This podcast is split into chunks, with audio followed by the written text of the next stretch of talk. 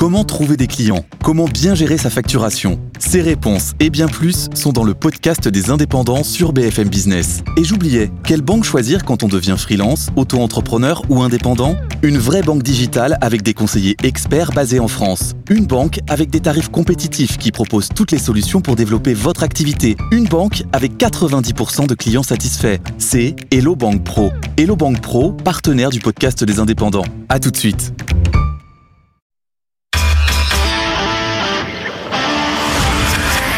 Débat et controverse sur BFM Business.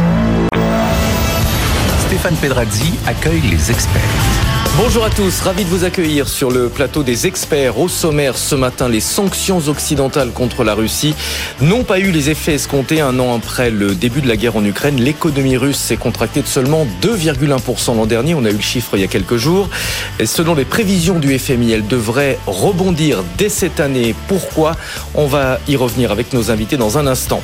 On parlera également du salon de l'agriculture qui s'est ouvert ce week-end dans un contexte de forte inflation des produits alimentaires. Emmanuel Macron demande aux distributeurs de faire un effort pour lutter contre les hausses de prix. Est-ce que le chef d'État de l'État est vraiment dans son rôle? Et surtout est-ce que ce sera suffisant pour éviter un mois de mars rouge dans les rayons des supermarchés? La réforme des retraites à partir de demain au Sénat après le fiasco des discussions à l'Assemblée, le gouvernement se dit ouvert aux propositions des républicains sur d'éventuels amendements. Mais justement, cette réforme a-t-elle encore du sens avec la multiplication des amendements? On en débattra dans la deuxième partie de cette émission. Et puis on parlera du taux d'usure. Il va être relevé à 4% à partir du 1er mars. Est-ce vraiment une bonne nouvelle pour les emprunteurs? Je vous rappelle que le taux d'usure, c'est surtout un mécanisme de protection des consommateurs. Et puis on parlera aussi des pertes des banques centrales. Ce sera en fin d'émission. Vous pouvez, comme chaque matin, participer au débat. Envoyez vos questions et vos commentaires sur Twitter, at Steph Pedrazi. Je me ferai un plaisir de les relayer auprès de nos invités. Et nos trois experts ce matin. Jésabelle Coupet-Saubéran, bonjour. Bonjour. Maître de conférence à l'Université Paris 1 Panthéon-Sorbonne, conseillère scientifique à l'Institut Veblen. Jean-Pierre Petit, président des Cahiers Verts de l'économie, organisme de conseil en stratégie d'investissement. Et Marc Toiti, économiste, président du cabinet ACDFI, auteur de Reset 2. Bienvenue dans le monde d'après. Le pire n'est jamais certain, nous pouvons encore l'éviter. Édition Boukeli sur un Reset 3. Bah, ça va dépendre de l'actualité, on va voir ce qui va évoluer voilà, il y a une troisième guerre mondiale qui arrive, on fera un 7-3, ça c'est. D'accord. Mais je changerai de titre quand même. on n'espère pas du coup. Euh, on va parler évidemment de la guerre en Ukraine. Euh, le premier anniversaire de, de, cette, de ce conflit, c'était vendredi. L'économie russe, elle, résiste beaucoup mieux que prévu aux sanctions occidentales. Rappelez-vous, au début, on, on nous pronostiquait pour les pires scénarios 15% de ralentissement de l'économie russe. On a eu le chiffre la semaine dernière. Finalement, c'est moins 2,1%. Jean-Pierre Petit, qu'est-ce qu'il s'est passé? Est-ce que c'est trop tôt pour mesurer l'effet des sanctions ou est-ce qu'elles sont euh, tout simplement mal ciblées? Euh, Non, c'est ni l'un ni l'autre. Euh, d'abord, moins 2, en début d'année, les projections du FMI, comme vous dites, disaient plus 5 hein, pour la Russie. Donc on est passé de plus 5 à moins 2, donc il y a quand même bien un, un impact. Mais on n'est pas à moins 15 au moins 15, euh, sous les moins 15, moins 10, oui, effectivement, il y avait des scénarios après le démarrage de la, de la guerre qui étaient particulièrement négatifs, mais c'est quand même moins 2. Hein. Ça, c'est quand même un, un, point très important. Je rappelle que les États-Unis ont fait 2, euh, que si on raisonne en moyenne annuelle. Hein, euh, la zone euro a fait 3,5 hein, quand même. Donc on est à moins 2 versus 2 et 3,5. Donc il y a quand même bien eu un impact. Alors pourquoi il n'y a pas eu un impact aussi fort D'abord parce que je rappelle que l'Union européenne n'a pas voulu se débarrasser complètement des exportations russes. N'oubliez pas qu'avant la guerre, le gaz russe, c'est 45% des besoins en gaz de l'Union européenne. Donc il n'était pas question du jour au lendemain de couper le gaz. Euh, sur, le, sur le pétrole, on était à 26% quand même. Le pétrole russe, c'était 26% des besoins de l'Union européenne, plus le Royaume-Uni, etc. Il n'était pas question de se couper. Sur les sanctions financières prises sur les banques russes contre SWIFT, on a justement exclut les banques qui euh, font du business dans le secteur énergétique. Et puis n'oublions pas que toute l'histoire des sanctions historiques prises sur l'après-guerre montre que pour être efficace, ça doit être prise rapidement par un nombre très élargi de pays qui affecte très directement, efficacement euh, le pays concerné. Or, je rappelle que tout le monde n'a pas voté euh, les sanctions, euh, euh, les sanctions prises par l'Occident, principalement les États-Unis, l'Union européenne, le Royaume-Uni, le Japon, la Corée. Enfin, on va dire les pays riches. En gros, un, G7 élargi en quelque sorte. Et, et, bien évidemment, par exemple, si je prends le pétrole, le pétrole a été redirigé pour une grande part vers la Chine, vers l'Inde, l'Inde et la Turquie. Alors mhm. pas tout, mais une grande partie. Et c'est pour ça que les recettes pétrolières, si je prends en, en glissement, sont de l'ordre de moins 25. C'est pas énorme, parce que n'oubliez pas que euh, le pétrole dirigé vers la Russie, l'Inde et la Turquie, il n'est pas à 80 dollars. Hein. Il est à autour de 60, voire même un petit peu en dessous. C'est ce qu'on appelle le pétrole de l'Oural. Donc les recettes pétrolières ont baissé, mais pas aussi massivement. Euh, le blé a explosé. Il faut pas oublier que euh, la, la, Russie est un grand exportateur de blé. Le premier mondial. Le premier mondial, et donc euh, ça se porte très bien. Les métaux, bah, ça se porte bien. Euh, évidemment. Ce qui se porte mal, c'est le gaz, parce que pour rediriger les flux de gaz qui allaient vers l'Union européenne ailleurs, c'est beaucoup plus compliqué. Il y a deux gazoducs en, en, Sibérie qui vont en Chine, mais ça ne comble qu'une toute petite partie. Alors, et après, dans la dernière partie de votre question, est-ce que c'est trop tôt? Alors, c'est ça qui est intéressant quand même. La semaine dernière, certains se sont empressés de nous dire que c'était un poison lent qui allait progressivement peser sur l'économie russe. C'est vrai? Trois choses très importantes. Premièrement, il n'y a plus d'investissement direct étranger. Et euh, l'industrie, indépendamment des hydrocarbures, parce que ce qui marche bien, c'est les hydrocarbures, mais le reste de l'industrie hors hydrocarbures est très handicapé par les flux directs sortants d'investissement direct. Deuxième chose, l'émigration massive des jeunes alors là, il y a plusieurs estimations, et ça, j'avoue que j'ai pas une opinion euh, définitive là-dessus, mais on parle, il y a des instituts européens qui parlent entre 500 000 et 1 million de migrants jeunes qui ne voulaient pas faire la guerre ou qui voulaient quitter le pays. C'est énorme, que le plus souvent, ce sont des gens qualifiés. Puis la troisième chose, quand même très importante, c'est le nombre de victimes euh, militaires euh, alors, il y a un institut norvégien euh, qui, au mois de janvier, apparemment fait autorité parce qu'il est repris par un certain nombre d'autorités militaires qui parlait de, euh, quand même, de plus de 100 000, enfin entre 100 et 200 morts ou blessés inaptes au combat, alors que ce sont des gens jeunes, actifs, etc. Donc c'est énorme. Je rappelle que la guerre d'Afghanistan entre 79 et 89 Mhm. Euh, ça a coûté entre, alors selon les estimations, entre 15 000 et 25 000 victimes sur 10 ans. Là, on n'est qu'à un an. Et apparemment, c'est parti pour continuer. Donc, il y a un vrai sujet de moyen et long terme, plus que de court terme. Marc Toiti, c'est curieux cet embargo contre le pétrole brut et les produits pétroliers en provenance de Russie. En réalité, c'est pas un embargo, c'est juste un prix plafond. Oui, tout à fait. Alors, moi, je pense que le problème, c'est que moi, au tout début, enfin, encore une fois, il faut l'économiste, euh, c'est très compliqué parce que c'est comme les météorologues. On n'est pas, on est là pour euh, les éviter d'être les seuls à se tromper, si vous voulez. On est là par solidarité. Mais ce que je veux dire par là, c'est que euh, moi, je me souviens au tout début de la guerre, il fallait faire attention parce que quand on dit bah, finalement la Russe, la Russie n'est pas en train de s'effondrer, on était perçu comme pro-russe. Moi, j'ai des économistes, je ne vais pas donner les noms, qui m'ont attaqué dans la presse pour dire lui, il est pro-russe. Pas du tout. On n'est pas là pour être pro-russe. On est là pour être déjà pour la France, déjà pour que la France s'en sorte, effectivement. Et le simple fait de dire que la Russie va pas s'effondrer, c'était être pro-russe. C'est que c'est incroyable. Je pense qu'on a vu un péché d'orgueil, nous les Européens les Occidentaux, on oublie, on oublie que le monde, c'était pas justement, hein, comme l'a dit Jean-Pierre, c'était pas que, euh, je dirais, euh, euh, l'Occident entre guillemets, et ce qu'a fait effectivement la Russie. Elle a réussi à réorienter son pétrole vers l'Inde, l'Inde qui n'achetait pas, qui n'avait pas accès effectivement au pétrole russe, et l'Inde raffinait ce pétrole et le revendait ensuite à l'Europe. Donc c'était quand même du pétrole russe. Moi, il y a une grande hypocrisie qui est là. En tout cas, c'est sûr que la Russie s'est pas effondrée. Et encore une fois, pourquoi j'ai annoncé que cette Russie n'allait pas s'effondrer? Non pas parce que je suis pro-russe ou autre, c'est parce que simplement je regardais les indicateurs avancés qu'on appelle des directeurs d'achat, qui nous montraient que ça allait effectivement qu'elle allait avoir un redémarrage. Et je pense qu'on a sous-estimé, effectivement, et encore aujourd'hui, on sous-estime la capacité de résilience euh, de, des Russes au sens large, pas que de l'économie russe, des Russes au sens large. Et moi, c'est pourquoi j'ai été depuis le début contre cette guerre.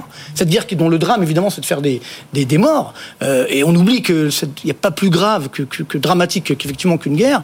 Et moi, j'arrive toujours pas à comprendre comment aujourd'hui on on n'entend plus du tout des voix pour se dire bon, on va peut-être essayer d'arrêter cette guerre, peut-être essayer de, trouver une autre solution. Donc voilà, on dit l'embargo ou autre, ok, très bien. Et ne l'oublions pas, c'est vrai qu'il y a eu aussi des impacts chez nous notamment sur les prix euh, du pétrole, sur les prix des matières premières.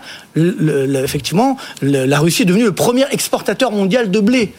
Ça, c'est pas normal, entre guillemets. Mais pourquoi? Ben, on, a, on a laissé faire. Nous, les Français qui auraient pu avoir ce rôle, on va parler de l'agriculture tout à l'heure, ben, on l'a laissé finalement parce qu'on a des terres en jachère, etc. On n'a pas développé assez notre agriculture, on n'a pas laissé se développer. Après, on n'a pas non plus la même surface agricole que entendu, la ce que j'ai parlé, c'est qu'on avait les moyens, nous, les Français, de l'être. Cette première, première exportation mondiale, effectivement, de blé. Euh, ce qui veut dire qu'aujourd'hui, malheureusement, on a laissé la Russie devenir incontournable. C'est très compliqué d'avoir des sanctions qui portent ses fruits. Moi, j'espère qu'une chose, effectivement, c'est que cette guerre s'arrête au plus vite. Euh, euh, ne serait-ce que pour arrêter ce, nombre de morts. Et puis derrière, on n'est, pas un match qui va souffrir le plus ou autre. Ce qui est sûr, c'est que l'économie est bien plus résiliente que ce que certains avaient pu, avaient pu imaginer. Par contre, nous, on, a, on, souffre énormément, notamment les populations, euh, je dirais, euh, modestes, qui aujourd'hui font face à une inflation qui est extrêmement forte, qui a commencé avant la guerre en Ukraine et qui aujourd'hui, effectivement, euh, s'installe. Donc je pense que malheureusement, eh bien, il n'y a, a, pas gagnant ou des perdants. Malheureusement, on est tous perdants dans cette guerre. Jésabelle, après, on dit que les femmes sont bavardes. Ouais, On va vous laisser la parole. Les hommes le sont bien davantage. J'ai parlé du PIB, évidemment, mais il y a un autre indicateur à, à surveiller, c'est l'inflation. Et là, en revanche, elle est très élevée en Russie, l'inflation. Mm -hmm. Elle est à 11,8 pour être tout à fait ouais. précis. Bah, il y a de l'impact, euh, bien sûr. Euh, en fait, c'est euh, trois, trois points peut-être pour compléter ce qui vient de, ce qui vient d'être dit. Les attentes des occidentaux étaient sans doute démesurées par rapport à à l'impact de ces, de ces sanctions. Cela étant, euh, il y a bien un impact euh, mmh. de, ces, de ces sanctions. On ne peut pas dire que l'économie russe aujourd'hui. C'est ce que disait Jean-Pierre hein, par rapport aux prévisions qu'on oui, avait Jean avant. Jean-Pierre a raison. Ouais. Et puis les Russes souffrent. Euh, donc ça, c'est le, le premier aspect. deuxième aspect, pourquoi est-ce que l'impact est plus faible que prévu? Parce que les, les baisses de volume sont largement compensées par des hausses de prix dans les, dans les, dans les exportations. Donc donc euh, il y a un relatif maintien euh, malgré tout des activités. Puis troisième observation, euh, ça on l'a pas dit précédemment. Euh, troisième observation sur le volet financier euh, des sanctions. Moi, ce qui m'a ce qui m'a interpellé, quoi qu'on pense de ces sanctions financières, euh, qu'on les pense absolument euh, absolument nécessaires ou qu'on les pense inefficaces, c'est en fait la capacité qu'ont eu euh, les autorités euh, financières publiques à prendre euh, ces sanctions financières. Ça veut dire quoi? Ça veut dire qu'en fait, quand véritablement on veut mettre euh, plus que du grain de sable, d'accord, dans les rouages de la finance internationale, on le peut, d'accord? Du jour au lendemain, quasiment, on a pu geler euh, les avoirs, euh, les réserves de change de euh, de la banque centrale russe. On a pu bloquer des quantités énormes de transactions sur des des titres russes ou en en roubles. Ça veut dire que quand on veut intervenir, voilà, quand on veut bloquer, quand on veut réguler la finance internationale d'une manière ou d'une autre, on le peut. Alors, en attendant, eh bien, euh, on ne sait toujours pas véritablement euh, euh, réguler les paradis fiscaux. On ne sait euh, toujours pas euh, véritablement euh, réguler les les. on, on ne les, veut pas plutôt, je pense. Oui, oui, oui. On ne, quand je dis on ne sait pas, effectivement, c'est par ironie, bien entendu. Ça prouve bien que le, le, le, problème derrière ça, c'est plus un problème de, de volonté politique qu'un problème technique. C'est pas la complexité du système financier qui empêche la régulation, c'est bien la volonté politique, parce que quand volonté politique il y a, eh bien cette régulation, cette intervention, plus exactement, elle est là. Un bémol quand même euh, au niveau des sanctions financières, on a vu rapidement des circuits parallèles se mettre en place. Oui, mais bien sûr qu'il y a des, bien sûr qu'il y a toujours des contournements quand vous mettez en place. Ça des, prouve bien la limite quand même de ces sanctions. Mais c'est pas parce que, si vous voulez, c'est pas parce qu'une règle est contournée ou parce qu'une décision prise peut faire l'objet d'un contournement euh, qu'il ne faut pas la prendre. Et puis on s'est rendu compte aussi que assez vite à ces contournements. Ça portait atteinte aussi à nos propres intérêts. Jean-Pierre le soulignait tout à l'heure. Euh, on a dû quand même limiter certaines sanctions parce que ça gênait oui, le business qu'on conservait avec la Russie. Encore une fois, je, je me suis pas prononcé sur l'efficacité en soi, mm -hmm. D'accord, de ces sanctions. Ce que je suis en train de vous dire simplement, c'est que lorsque euh, les autorités publiques veulent intervenir, elles le peuvent. Lorsqu'elles veulent bloquer les rouages de la finance internationale, elles le peuvent. C'est juste ça que je voulais mentionner. Enfin, après, il y avait l'ouverture également de la Chine. C'est-à-dire, globalement, où justement, il y a eu ce système. Parce que là, il faudrait effectivement pouvoir bloquer la Chine. Parce que là, ça reste, là aussi, une grande dictature, avec une grande opacité. Et c'est là où ça sera peut-être plus compliqué si un jour on doit bloquer, effectivement, les avoirs ou le système chinois. Même les Russes ont créé un système SWIFT indépendant, etc. Donc, c'est ça le problème. C'est qu'il y avait ce soutien, finalement, de la Russie, de l'Inde. Donc, je vous rappelle, l'Inde et la Russie, euh, l'Inde et la Chine sont les deux locomotives, finalement, de la croissance mondiale en termes de contribution, si vous voulez. Donc, c'est ce qui a permis, justement, de, entre guillemets, sauver la Russie, même si je suis d'accord, effectivement, elle souffre énormément. Mais le, vrai enjeu aujourd'hui, et je pense que ça, c'est un, vrai signe, on le savait déjà, mais ça, confirme que l'Occident, malheureusement, n'est plus si fort qu'on veut l'imaginer. Il n'a plus la même puissance, même si d'un point de vue euh, financier, il pourrait prendre des mesures. Mais le vrai enjeu là, c'est qu'aujourd'hui, d'un point de vue de la contribution à la croissance mondiale aujourd'hui, malheureusement, bah, l'Europe les États-Unis, bah, c'est de moins en moins dynamique, on a de moins en moins de puissance. C'est le revers de la médaille de la mondialisation. Pendant des, des décennies, on en a profité. Maintenant, c'est en train de se retourner contre nous, malheureusement. On va et sur les, les, techniques de, de, contournement, il y a un pays qui est même membre de l'OTAN et qui, qui contourne d'une certaine manière, c'est la Turquie. Parce que les, les exportations de l'Union européenne ont explosé vers la Turquie et les exportations turques vers la Russie ont explosé. Rien que avec ces deux chiffres, on a quand même une source d'explication de contournement. Pareil pour les produits pétroliers raffinés, par exemple. La Russie continue à exporter du pétrole vers des pays qui ne votent pas les sanctions, qui le raffinent et qui le réexportent vers l'Occident. Donc il y a. Mais de toute façon, on est dans une guerre. Donc une guerre, euh, si vous voulez, il faut pas le pas espérer la résoudre exclusivement par l'économie. La guerre va se résoudre par les opérations militaires. Et le fait le plus important, à mon avis, depuis un an, c'est pas les sanctions, c'est les quelques 145 milliards d'euros d'aide euh, militaires, humanitaires et financières qui ont été consentis principalement par les États-Unis et l'Europe de l'Ouest à la Russie. Alors juste un petit bémol par rapport à ce que vous disiez en début là sur le FMI qui annonce qui annonce une reprise en Russie. Alors je sais pas d'où il sort. Plus 0,3 ah, bah, pour, pour, pour cette année. Ah oui d'accord. Non bah 0,3 oui ça ça ça va non bah, parce que parce qu'en Russie ça va pas très bien quand même en ce moment. Hein. Je veux dire euh, il y a un déficit budgétaire assez important. La Russie est obligée de pomper sur le, le fonds souverain actuellement. Il y a une dégradation de la balance courante. Il y a euh, d'ailleurs les exportations en volume sont retournées au niveau de de l'automne 2021. Donc ça va pas si bien que ça au plan. Et la Banque centrale, euh, vous parliez de de l'inflation tout à l'heure, vient de remonter son taux de réserve obligatoire. Donc, mmh. euh, je suis pas sûr que ça se passe très bien pour la Russie en 2023. Hein. Mmh. Alors 0,3, oui, je veux bien. C'est 0,3 ouais. ou 3 d'ailleurs C'est 0,3 pour ah, cette 0, année 3, oui. et euh, un peu 0, plus de 2% ça, pour l'année prochaine. Ça, c'est jouable. Juste, elle a une dette publique de 20%, alors que nous, on est à 120%. Voilà, c'est juste. Donc, ouais. elle, elle peut avoir Donc, vaut cet indicateur aussi. Oui, mais attention, parce que le, les dépenses militaires, maintenant, c'est plus du tiers du ah, budget. Oui, bien sûr. Non, mais c'est pourquoi, moi, je pense qu'il faut arrêter de, de, de se dire, faire justement cette guerre. Il faut l'arrêter, point final. Il faut tout faire pour faire en sorte que. Le numéro de téléphone, euh, Vladimir Oui, oui, oui, exactement. Je l'ai, mais il, il répond pas. mais tout le problème là, c'est que malheureusement, euh, moi, ce qui me choque aujourd'hui, c'est qu'il n'y a pas cette volonté internationale d'arrêter cette guerre. Alors bon, est-ce que c'est à cause de la Russie ou pas Il n'y a pas de volonté de Poutine et de Zelensky, surtout. Bah, c'est ça, voilà. Donc, mais nous, on fait rien pour essayer de changer la donne. C'est ça qui est dramatique. Plein de réactions qui nous ont été adressées. Euh, une sanction qui peut être sanctionnée, par essence une sanction inefficace. À quoi sert une sanction qui n'atteint pas son objectif nous demande l'énigman. Euh, autre question, les Russes souffrent et nous, les Français c'est vrai.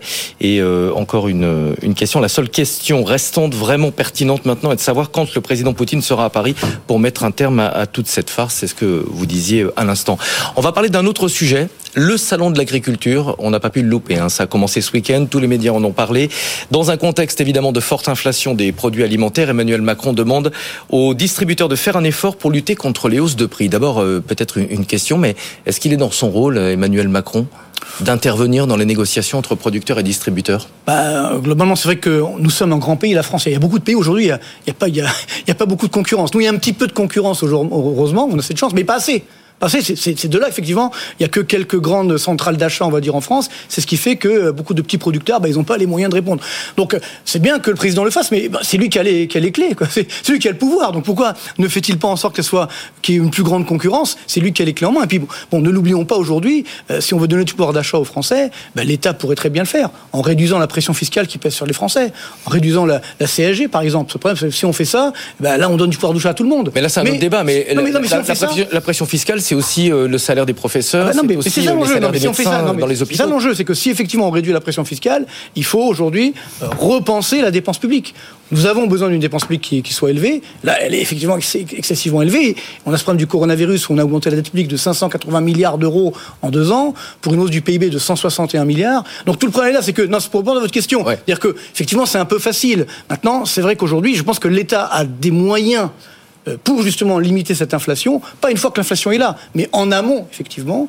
Euh, et aujourd'hui, je trouve que c'est dangereux, cette stratégie du bouc émissaire. Ah, voilà, c'est à cause, effectivement, voilà, il y a les... Alors, les distributeurs disent c'est à cause des méchants agriculteurs ou des méchants distributeurs, les agriculteurs disent l'inverse.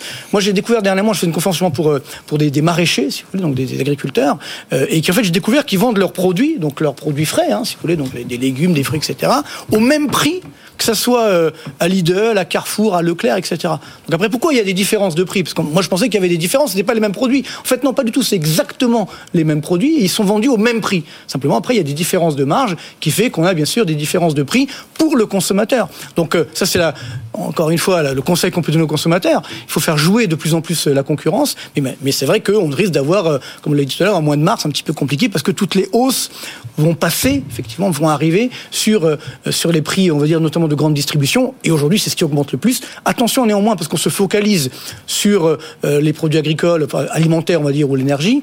L'inflation aujourd'hui est en train de se généraliser à l'ensemble des secteurs d'activité. C'est-à-dire que euh, quand vous regardez l'inflation hors énergie alimentaire en France, euh, donc de façon globale, on est à 6. L'inflation hors énergie alimentaire, on est à 5,6. Il y, a, il y a un écart qui est effectivement extrêmement faible. Et on est à 12% pour l'inflation sur les produits alimentaires. C'est comme ça qu'on résout les problèmes d'inflation en, en renvoyant dos à dos producteurs et distributeurs? Non, n'est pas comme ça qu'on résout les problèmes d'inflation.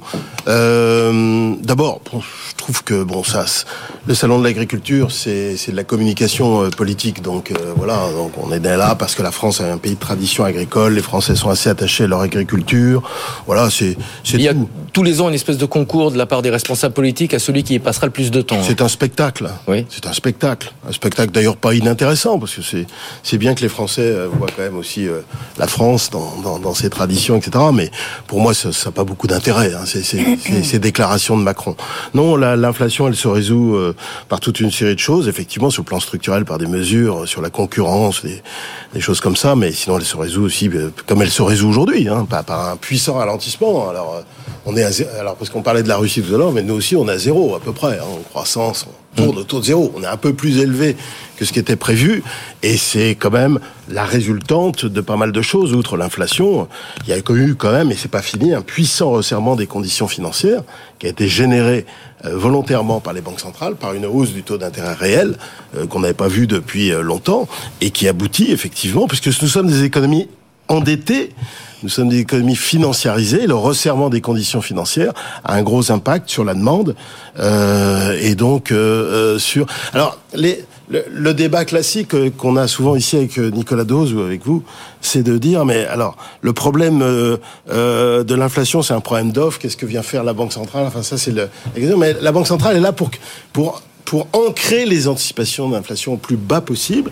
Et c'est vrai que contrairement aux États-Unis, en Europe, les anticipations d'inflation ont plus de mal un petit peu à reculer, même si je pense que, in fine, au fur et à mesure des, trimestres qui vont venir, sauf nouveau choc, eh bien, je pense que l'inflation passera sous l'inflation américaine à partir de l'automne prochain, mais euh, c'est vrai que les, les 6-9 prochains mois vont encore voir des chiffres d'inflation supérieurs à celles des États-Unis. On va marquer une pause, on poursuivra euh, cette discussion dans un instant avec Jésabel. J'ai pas pu m'exprimer. On, on, va en parler, on va en parler euh, dans un instant. Est-ce que vous redoutez un, mois de mars rouge dans les rayons du mm. supermarché C'est ce que nous laissent entendre en tout cas les distributeurs. On en parle juste après la pause.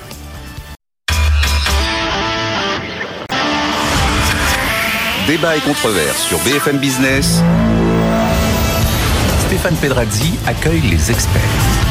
Deuxième partie des experts avec toujours nos trois invités. Jésabel Coupé-Soubéran, maître de conférence à l'université Paris 1 Panthéon-Sorbonne.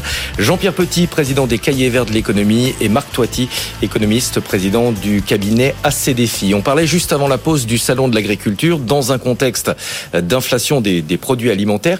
Est-ce que vous y croyez, euh, Jésabel, au risque d'un mars rouge dans les rayons des supermarchés? Les distributeurs nous disaient on a de telles demandes de hausse de prix euh, de la part de, des, des producteurs euh, qu'on risque une inflation euh, aux environs de 10%. Euh, bon, euh, j'en sais rien, d'accord. Euh, j'en sais rien du tout. Et puis, alors, faut faire très attention, si vous voulez, avec ce, avec ce genre de euh, d'annonce un peu grave, Mars rouge, parce que la conséquence de ça, c'est un phénomène tout à fait autoréalisateur. Si vous dites aux gens que les prix vont exploser demain et après-demain, ils vont se précipiter, ils vont se précipiter dans leur supermarché et bah, les prix vont effectivement exploser. Donc, c'est très autoréalisateur. Mais cela étant, ce que je constate, c'est que il y a a quelques mois, on commençait à on commençait à entendre que ça y est, on approchait du on, approchait du pic d'inflation, que le pic d'inflation avait été atteint et que ça allait se ça allait se résorber. le fait est que nous n'en avons pas fini avec l'inflation. Et qu'est-ce que ça signifie? Ben, Ça signifie que euh, cette inflation que beaucoup analysaient au départ comme une inflation essentiellement euh, conjoncturelle, euh, contre laquelle les banques centrales pourraient lutter, eh bien, est surtout une inflation euh, structurelle avec euh, des facteurs donc euh, profonds qui risquent de d'être là évidemment pour longtemps et qui vont faire que l'inflation l'inflation va durer. les cette volatilité qu'on observe sur les prix des sur les prix des matières premières, c'est en grande partie lié au dérèglement climatique et à ses effets. Si on ne lutte pas contre le dérèglement climatique, eh bien, on n'arrivera jamais à bout de ce facteur, de ce facteur structurel. Ce qu'on observe sur les prix de, de l'énergie, eh bien, c'est le résultat de notre dépendance aux énergies fossiles que, que nous n'arrivons pas à euh, que nous n'arrivons pas à, à défaire et c'est un problème si vous voulez de transition énergétique qui ne qui ne s'est pas faite. D'accord? Donc il y a des il y a des facteurs profonds euh, contre lesquels on ne lutte euh, on ne lutte pas suffisamment. C'est-à-dire que qu'est-ce qu'on fait aujourd'hui euh, pour véritablement accélérer la transition écologique? Pas grand-chose. Euh, qu'est-ce qu'on fait pour euh, faire évoluer euh, notre mix énergétique, pour y mettre beaucoup plus d'énergie renouvelable? Eh bien, pas grand-chose, en tout cas pas suffisamment. Donc, les facteurs profonds de l'inflation sont ceux-là, me semble-t-il. on, ne, on ne fait pas ce qu'il faut pour lutter contre ces facteurs. Alors, la Banque centrale fait ce qu'elle peut, certes avec sa politique monétaire, mais je pense qu'en fait, les banques centrales aujourd'hui sont bien mal armées pour lutter contre une inflation structurelle. Je suis d'accord avec Jean-Pierre. C'est vrai qu'elles sont là pour ancrer euh, essentiellement les, euh, les anticipations. Donc en s'agitant, eh bien, elles peuvent calmer un peu les anticipations, les anticipations d'inflation. Cela étant, si elles veulent agir sur les facteurs structurels, eh bien, euh, en l'état actuel de leur boîte à outils, elles peuvent pas grand-chose. éventuellement, et c'est vers cela que la Banque centrale européenne notamment essaie un petit peu euh, d'avancer. Euh, les banques centrales vont devoir verdir leur politique monétaire. Ça, ça permettrait à la fois de piloter euh, l'évolution des taux d'intérêt et puis d'agir davantage sur les facteurs profonds de l'inflation puisque ça contribuerait à la lutte contre le dérèglement climatique. La BCE nous a déjà annoncé 50 points de base pour la prochaine hausse de taux. Ça a été mis sur la table. Après, on sait qu'il y a débat. C'est pas un secret. C'était dans la presse. Isabelle Schnabel elle, voudrait que les hausses de taux continuent au moins jusqu'à cet été. Bah, donc le, vrai enjeu, juste pour revenir un petit peu faire le film arrière, Isabelle l'a bien dit justement, cette inflation c'est une plantade généralisée si vous voulez, parce que moi je me souviens quand en 2021, je me attention l'inflation va augmenter, on me riait au nez ici même, on va pas donner de nom, et plus et encore dernièrement si vous voulez. Mais non l'inflation, n'importe quoi, ça va pas durer. Puis après une fois qu'elle était haute, mais ça y est, on a atteint le, pic. Mais bon, les banques centrales se sont trompées aussi. Ben, c'est ce que je dis, c'est que c'est ça, que les banques centrales se sont trompées. N'oublions pas d'où vient l'inflation à la base. C'est pas la guerre en Ukraine. L'inflation vient du fait que les banques centrales ont continué leur politique de taux zéro, leur planche à billets, donc elles ont fait de la création monétaire artificielle, alors que justement en face, il n'y avait pas l'offre. Donc on a créé, hein, ah, on a créé une demande supérieure à l'offre. Si, on a créé une demande supérieure à l'offre. Juste termine. On a créé une demande supérieure à l'offre, donc à partir de là, effectivement, au niveau mondial, pas qu'en France. Et ensuite, malheureusement pas qu'en Europe. Et ensuite, on n'a pas réagi suffisamment tôt, bien entendu. Donc, ce qui fait que cette inflation s'est installée. Après, on a eu bien sûr la guerre en Ukraine qui est venue mettre de l'huile sur le feu. Je vous dis, l'inflation, elle dure parce qu'il y a des effets de second tour, de troisième tour, qui fait que l'inflation, malheureusement, va durer. Mais c'est ça aujourd'hui le vrai danger, c'est que les banques centrales, elles réagissent, mais elles sont prises à leur propre piège. en augmentant les taux d'intérêt, finalement, l'impact est très limité. Bien sûr, ça peut, euh, entre guillemets, ancrer les anticipations d'inflation. Ok, mais elles ont perdu effectivement en crédibilité. Donc c'est là aujourd'hui qui est le vrai enjeu, c'est que malheureusement, on a cette inflation qui est là pour euh, pour durer. Et je pense que toute notre génération, c'est ça, c'est le problème. Toute notre génération, Isabelle et moi, on était à la fac ensemble, donc on mmh. peut en parler. On a été élevés justement à la faible inflation. Hein, à l'époque, on nous disait non mais euh, donc depuis 1991 à aujourd'hui, l'inflation moyenne c'est autour des 1,5% si je prends le cas de la France.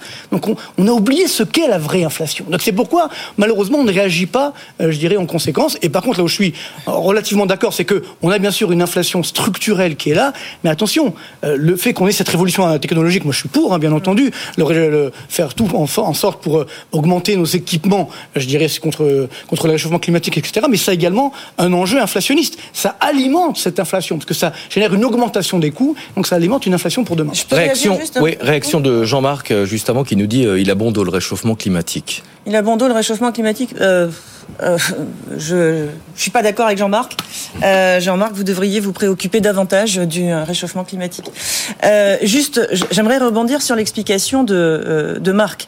Si si l'inflation était une inflation monétaire résultant directement de l'abondance... Pas que, pas que mais... alimentait l'inflation. Ok, mais à la si, base, si, à la base. si le facteur clé était celui-ci, les banques centrales aujourd'hui arriveraient parfaitement bien à lutter contre l'inflation en resserrant Elles n'ont le- pas réagi à l'avance. Elles ont laissé l'inflation s'installer. C'est ça Non, le mais- problème. Non, je pense pas. Je Je, pas- alors, je suis pas en train du tout de défendre les politiques monétaires ultra accommodantes euh, des euh, des banques centrales sur les dernières décennies, mais je pense qu'en fait, ce qu'elles ont fait augmenter, ce sont les prix des titres sur les marchés financiers, ce sont les prix d'actifs, les prix de l'immobilier, euh, pas tant les prix des biens à la consommation. Je pense que les facteurs de cette inf- du retour de cette inflation là sont euh, sont différents. Et je pense vraiment que les banques centrales ont perdu en fait le la capacité à euh, réguler ces prix-là, ces prix des biens à la consommation, parce que quand elles, justement quand elles quand elles favorisent euh, par leur politique monétaire accommodante euh, la création monétaire des banques, cette monnaie-là va surtout sur les marchés financiers.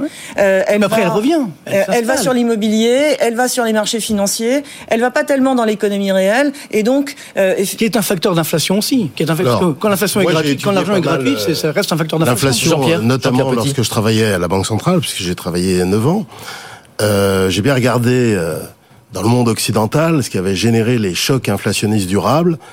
Et en fait, à ma grande surprise, j'ai pu constater que à chaque fois, c'était lié à des guerres. Des guerres. Ça commence parce qu'on a des statistiques d'inflation euh, fiables pour les États-Unis et le Royaume-Uni, qui sont reprises d'ailleurs par les autorités monétaires. Et on, ça commence par la guerre d'indépendance euh, euh, contre le Royaume-Uni aux États-Unis, les guerres napoléoniennes, enfin d'abord la Révolution française, c'est-à-dire une superbe guerre civile, euh, euh, les, guerres les guerres napoléoniennes, la guerre de 1870, la Première Guerre mondiale, la Deuxième Guerre mondiale, les guerres du Moyen-Orient, faut jamais l'oublier, il y en a eu plusieurs, hein, à partir de 1973, ça commence en octobre 73 avec la guerre du, avec la guerre du. Alors pourquoi les guerres Mais cette fois-ci, c'est pas lié uniquement à la guerre en Ukraine. Attention, Jérémy. Euh, les guerres gé- génèrent des phénomènes de pénurie. Des pénuries, pourquoi? Parce que quand tu es complètement dans une guerre, d'abord, il y a une grande partie de l'appareil productif, les hommes, les équipements... Mobilisés pour l'effort de voilà, guerre. qui sont mobilisés. Et puis en plus, tu as des tensions internationales. Avant, tu importais des, euh, des différents pays, puis boum, du, du jour au lendemain, tu coupes. Alors donc, tu as des phénomènes de pénurie généralisés. Voilà. Pénurie. Prenons la France en 1939-40, par exemple. Bon, bah, euh, tu as plusieurs, tu as plus d'un million euh, de gens mobilisés, bon, t'as, t'as- donc tu as moins d'agriculteurs. Et à l'époque, la France, c'est un grand pays agricole, et boum, tu as les prix qui, commencent à exploser. Puis ensuite, alors on perd la guerre en mai, juin 40, et l'occupant nous impose euh, en plus un impôt euh, un impôt national qui doit financer les forces d'occupation. Alors, de l'inflation très très forte. Alors, le gouvernement, à l'époque français, euh, limite les prix. Il y a un contrôle des prix des salaires, il y a des tickets de rationnement. Donc, c'est une régulation par les quantités, mais qui ne fait que combler un, pr- un- un problème de pénurie. Donc c'est pour ça que les prix explosent à la libération progressivement. Quand, quand on libère les prix, les prix explosent. C'est toujours des phénomènes de pénurie. Mais est-ce qu'on peut faire le Alors parallèle après, avec les ce qui se passe politiques Ça monétaires, n'a rien à les politiques monétaires sanctionnent ou pas. C'est-à-dire, elles accompagnent le processus ou pas. Au 19e siècle, les chocs de guerre n'avaient qu'un impact euh, très, euh, très limité dans la durée sur l'inflation. Pourquoi? Parce que tu avais, les talons or. Alors pendant la guerre, la Banque centrale euh, faisait marcher la banque, la, la planche à billets, comme on disait, c'est-à-dire qu'elle permettait une émission de billets au-delà de l'encaisseur. Ça durait pas trop longtemps, et puis après elle resserrait, boum. Et puis après le, le pays rentrait en déflation, puis elle repartait. Voilà, c'était comme ça. Mais durant la Première Guerre mondiale, ça a duré 4 ans. Alors donc la Banque centrale a, relâché. La Deuxième Guerre mondiale, ça a duré 5 ans. hein. Et puis dans les années 70, toutes les guerres du Moyen-Orient ont été impactées par ça, parce que évidemment, euh, c'était pas la guerre. Nous, on n'était pas impliqués par la guerre du Kippour, la guerre en- entre l'Iran et l'Irak, mais simplement on a subi évidemment les décisions de ces pays-là de couper le pétrole, de couper Ah, donc, euh, les matières une- premières. C'était pas une pénurie, c'est-à-dire c'est c'est eux qui ont décidé. Ah bah oui, oui, mais c'est eux qui ont décidé d'augmenter Oui, les prix du pétrole. Oui, bien sûr, mais c'était une pénurie. Non, mais C'est une pénurie. Oui, mais une organisée. pé- pénurie volontaire. pas chez nous. Non, non, mais une pénurie volontaire. Bah, Bah, tout comme. pas comparer. Bah, bah, il peut pas comparer. Si, bien sûr, parce que tu avais une augmentation du prix des matières premières à une époque où l'intensité pétrolière de la croissance était beaucoup plus élevée. On va peut-être revenir sur les banques centrales, mais euh, inflation apportée par le prix des matières premières, est-ce que c'est euh, pertinent de relever les taux? On sait très bien que ça Alors c'est le problème limité. des banques centrales. Dans les années 70, euh, il y avait Arthur Burns, le patron de la euh, de la Réserve fédérale, le prédécesseur de Volcker, qui disait mais il disait au Congrès, il avait eu des, des auditions au Congrès, et il disait mais moi je peux rien contre la guerre du Kippo, je peux je peux je peux rien etc. Donc je peux pas trop resserrer. Et à l'époque, Arthur Burns s'était attaqué euh, par euh, les membres du Congrès comme étant trop accommodant. D'ailleurs, l'expression politique monétaire accommodante remonte aux années 70, avec les taux réels négatifs, etc. Et il disait, je peux rien. Mais qu'est- qu'est-ce qu'a répondu Paul Volcker lorsqu'il est arrivé au pouvoir en 78-79 Il dit, bon, bah, on est dans une spirale inflationniste, les gens anticipent 10% d'inflation, il va falloir que je casse définitivement le truc et je vais couper le bilan.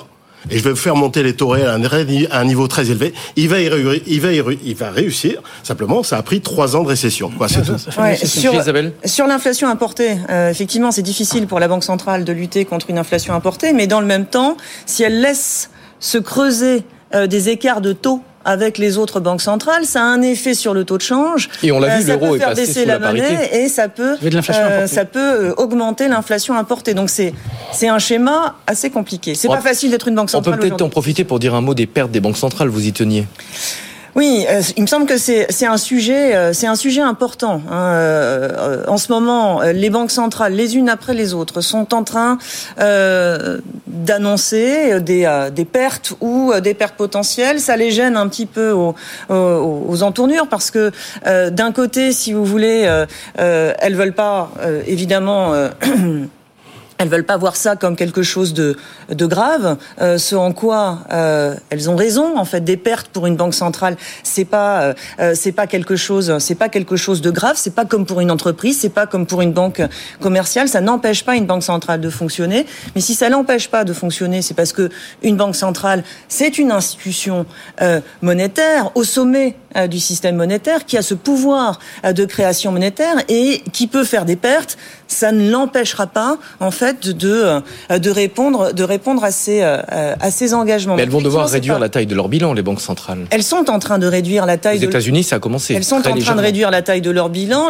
La taille de leur bilan va se euh, va se réduire un peu mécaniquement au fur et à mesure que elles resserrent la politique monétaire, qu'elles prêtent moins aux banques, que des titres qu'elles ont achetés arrivent à échéance.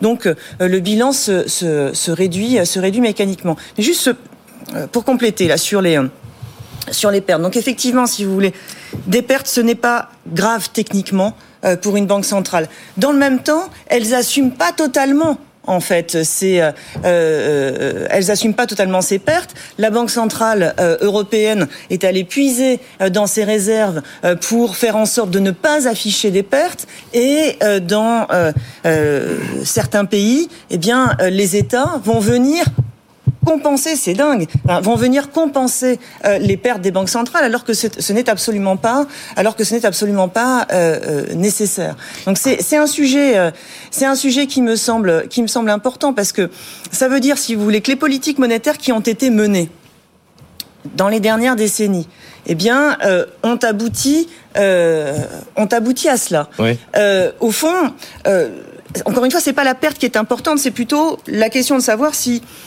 euh, la perte est légitime ou pas, si elle a permis de, de bien remplir les fonctions euh, ou pas. À quoi sont dues Euh, les pertes quoi sont Et euh, comment À quoi sont dues les pertes Faut dire à alors, quoi sont dues à les pertes bah, les, les- les pertes là sont dues, euh, je dirais assez mécaniquement, au resserrement de la politique monétaire. C'est-à-dire que euh, le fait que les banques centrales aient prêté autant euh, aux banques et, euh, et acheté euh, autant de titres aux banques, c'est traduit par une augmentation Voilà. énorme euh, des réserves des banques au passif de la banque centrale. Aujourd'hui, les taux directeurs remontent et les banques centrales rémunèrent en fait les, euh, les réserves des banques à la banque centrale. Donc ça fait euh, des, euh, des paiements d'intérêts très importants pour les, pour les banques centrales, ce qui vient, ce qui vient, ce qui vient générer, ce qui vient générer ces, ce qui vient générer ces pertes. On, on, ce qu'il faut bien, faut, ce qu'il faut bien expliquer, Isabelle l'a dit, mais je crois qu'il faut insister là-dessus. Une banque centrale n'a pas de contrainte de passif mhm. par définition, alors que toi, euh, n'importe qui a des contraintes de passif. Tout, c'est la seule, le seul organisme qui n'a pas de contrainte de passif.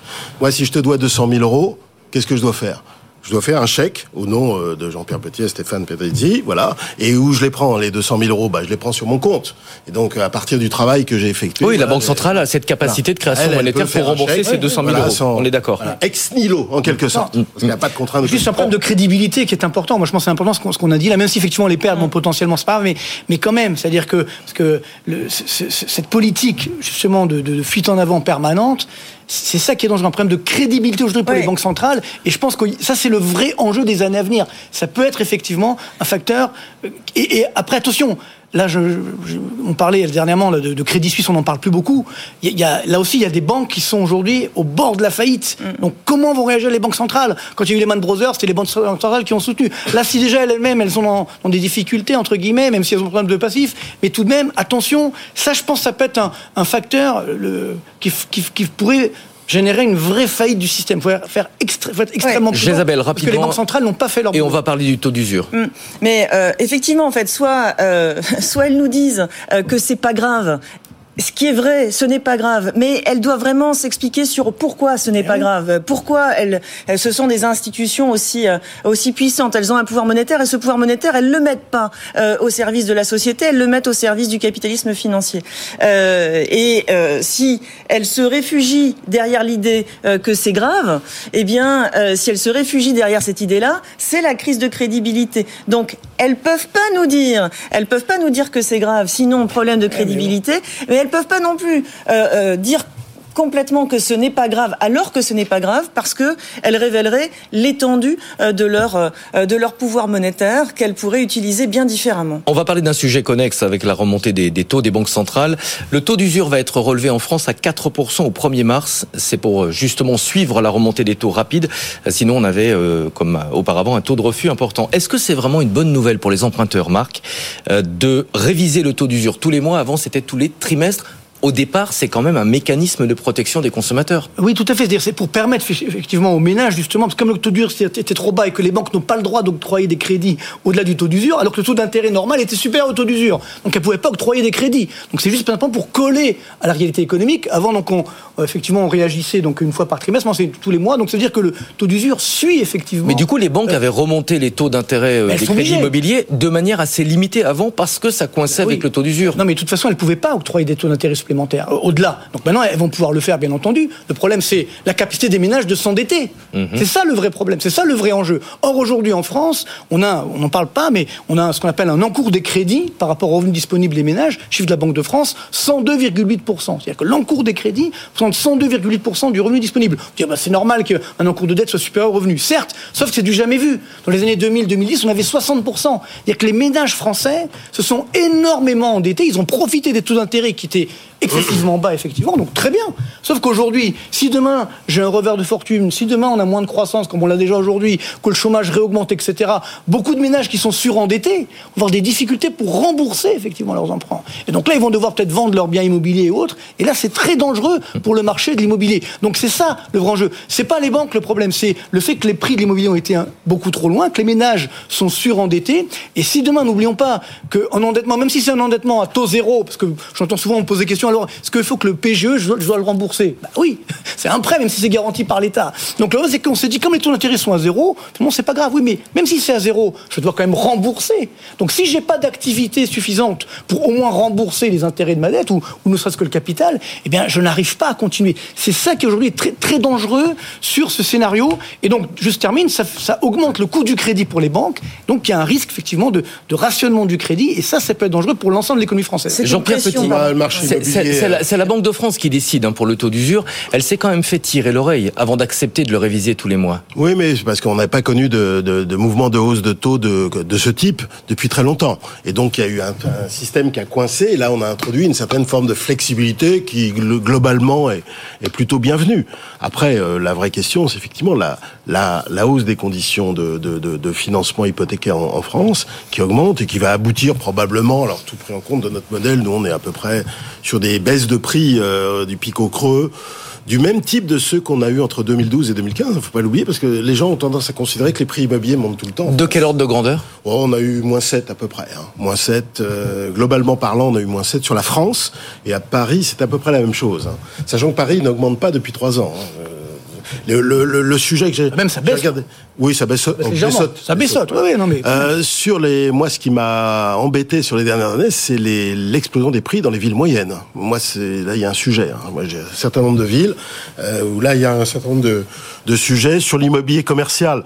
Je pense que celui qui va morfler le plus, c'est l'immobilier de bureau, pour d'autres raisons d'ailleurs. Hein, mais c'est celui qui va. Télétravail notamment. Oui, voilà, notamment à cause de ça, à cause aussi euh, d'un taux de vacances quand même assez élevé euh, dans la première couronne, etc.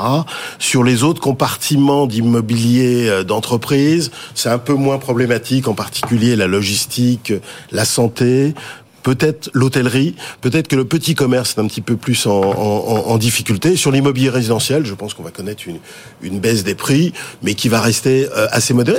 Les, les, les moins 7%, c'est ce qu'on avait eu aussi en 2008-2009. De 2009 hein. Mhm. enfin, je veux dire, il y a, y a, pas, ça monte pas euh, tout le temps. Et si en plus on déflate euh, les prix de l'immobilier, non seulement de l'inflation, mais même des coûts de rénovation, parce que nous, on a un autre au on, utilise un autre déflateur, les coûts de rénovation d'entretien qui dépassent très largement l'indice des prix à la consommation, les prix réels n'ont pas tant augmenté que ce qu'on dit euh, généralement.